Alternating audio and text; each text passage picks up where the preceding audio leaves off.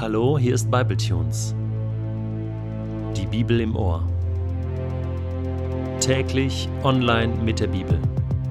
Momente mit dem ewigen Gott.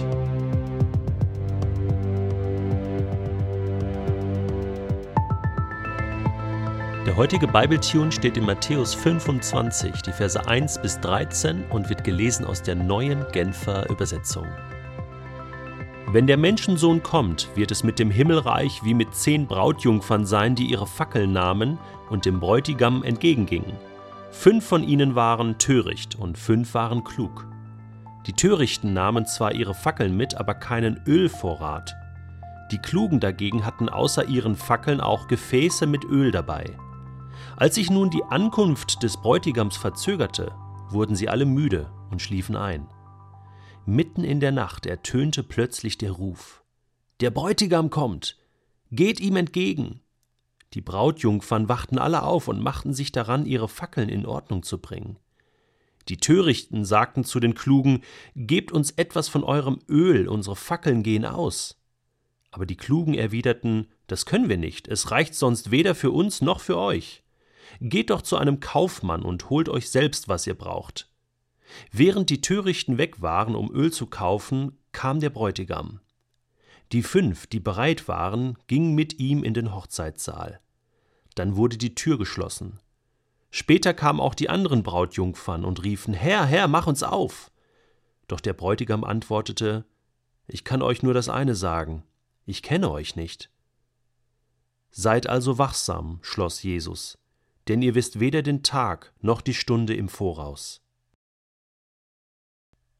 Um dieses sehr bekannte und sehr wichtige Gleichnis von Jesus besser zu verstehen, brauchen wir ein paar Hintergrundinformationen aus der damaligen Zeit. Wie hat man damals im alten Palästina, im alten Orient Hochzeit gefeiert? Das war schon ein bisschen anders, als wir das vielleicht von heute kennen, so mit Standesamt oder kirchlicher Trauung, Party im Freundeskreis wenn man als Brautjungfer damals ausgewählt war, dann war das eine große Ehre.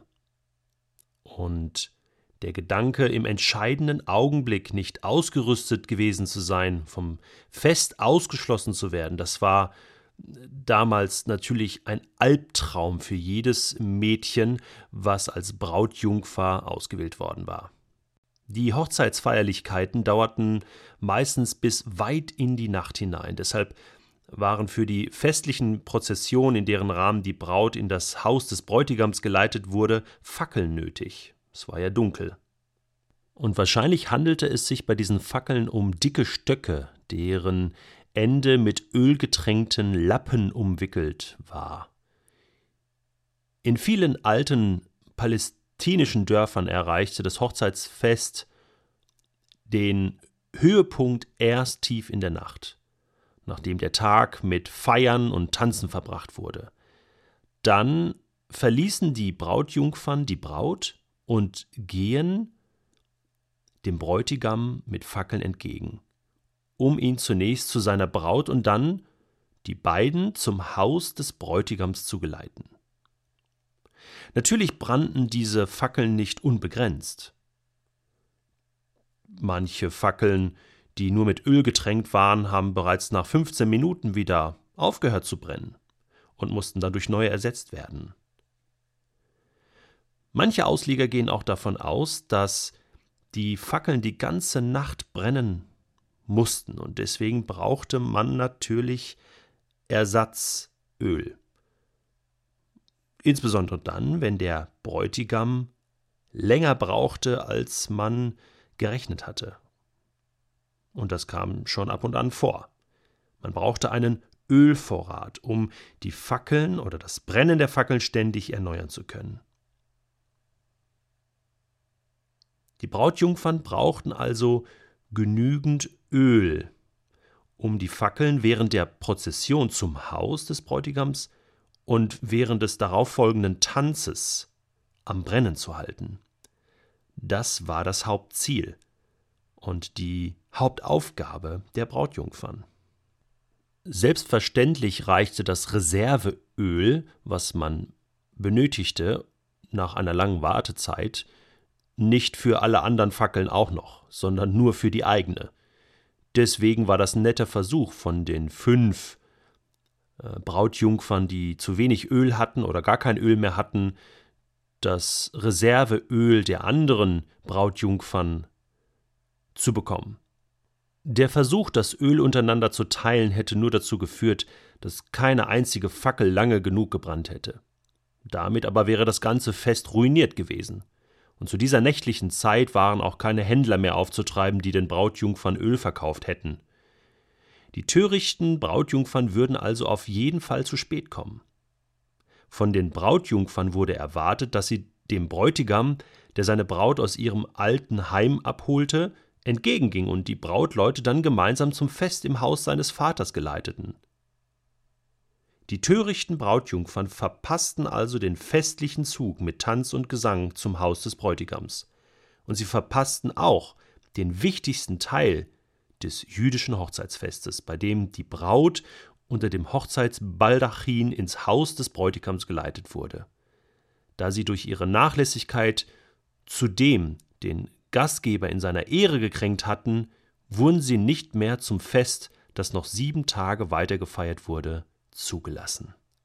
Diese tollen Hintergrundinformationen habe ich übrigens aus dem Kommentar zum Umfeld des Neuen Testaments historische, kulturelle und archäologische Hintergründe von Craig Keener. Was will Jesus jetzt mit dieser Geschichte sagen? Er schließt sie ja ab mit den Worten Seid also wachsam, denn ihr wisst nicht, wann der Menschensohn kommen wird. Den genauen Zeitpunkt wissen wir nicht. Die Brautjungfern, sie waren alle eingeschlafen, die Törichten wie die Klugen. Deswegen konnte das nicht so ganz der Punkt gewesen sein. Sie sind alle eingeschlafen, auch die Klugen. Welche Wachsamkeit meint denn jetzt hier Jesus? Ich glaube, es ging irgendwie um etwas anderes. Ich glaube, der wichtige Punkt war doch, dass die Klugen Öl hatten und die Törichten nicht. Der entscheidende Punkt ist das Öl.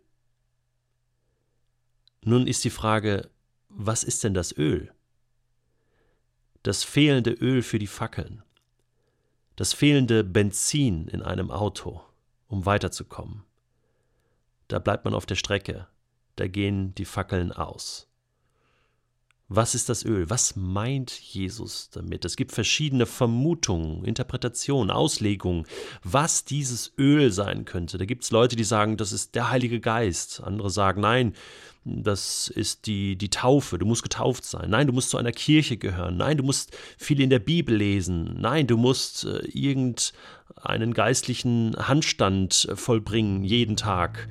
Es gibt unterschiedliche Meinung, was das Öl sein könnte. Weißt du was? Ich frage dich jetzt mal, was denkst du denn, was das Öl ist? Was ist das, was die klugen Jungfrauen hatten, was die anderen nicht hatten? Denn das ist ja das, was wir brauchen, um zu überleben, um den Bräutigam, nämlich Jesus, zu empfangen. Was ist das Öl? Wenn du möchtest, dann kannst du mir heute eine E-Mail schreiben an detlef at bibletunes.de und mir deine Meinung sagen, deine Vermutung äußern, deine Interpretation äußern.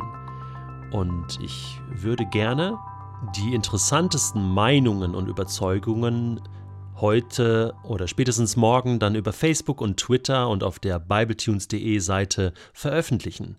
Morgen sage ich dir dann, was ich denke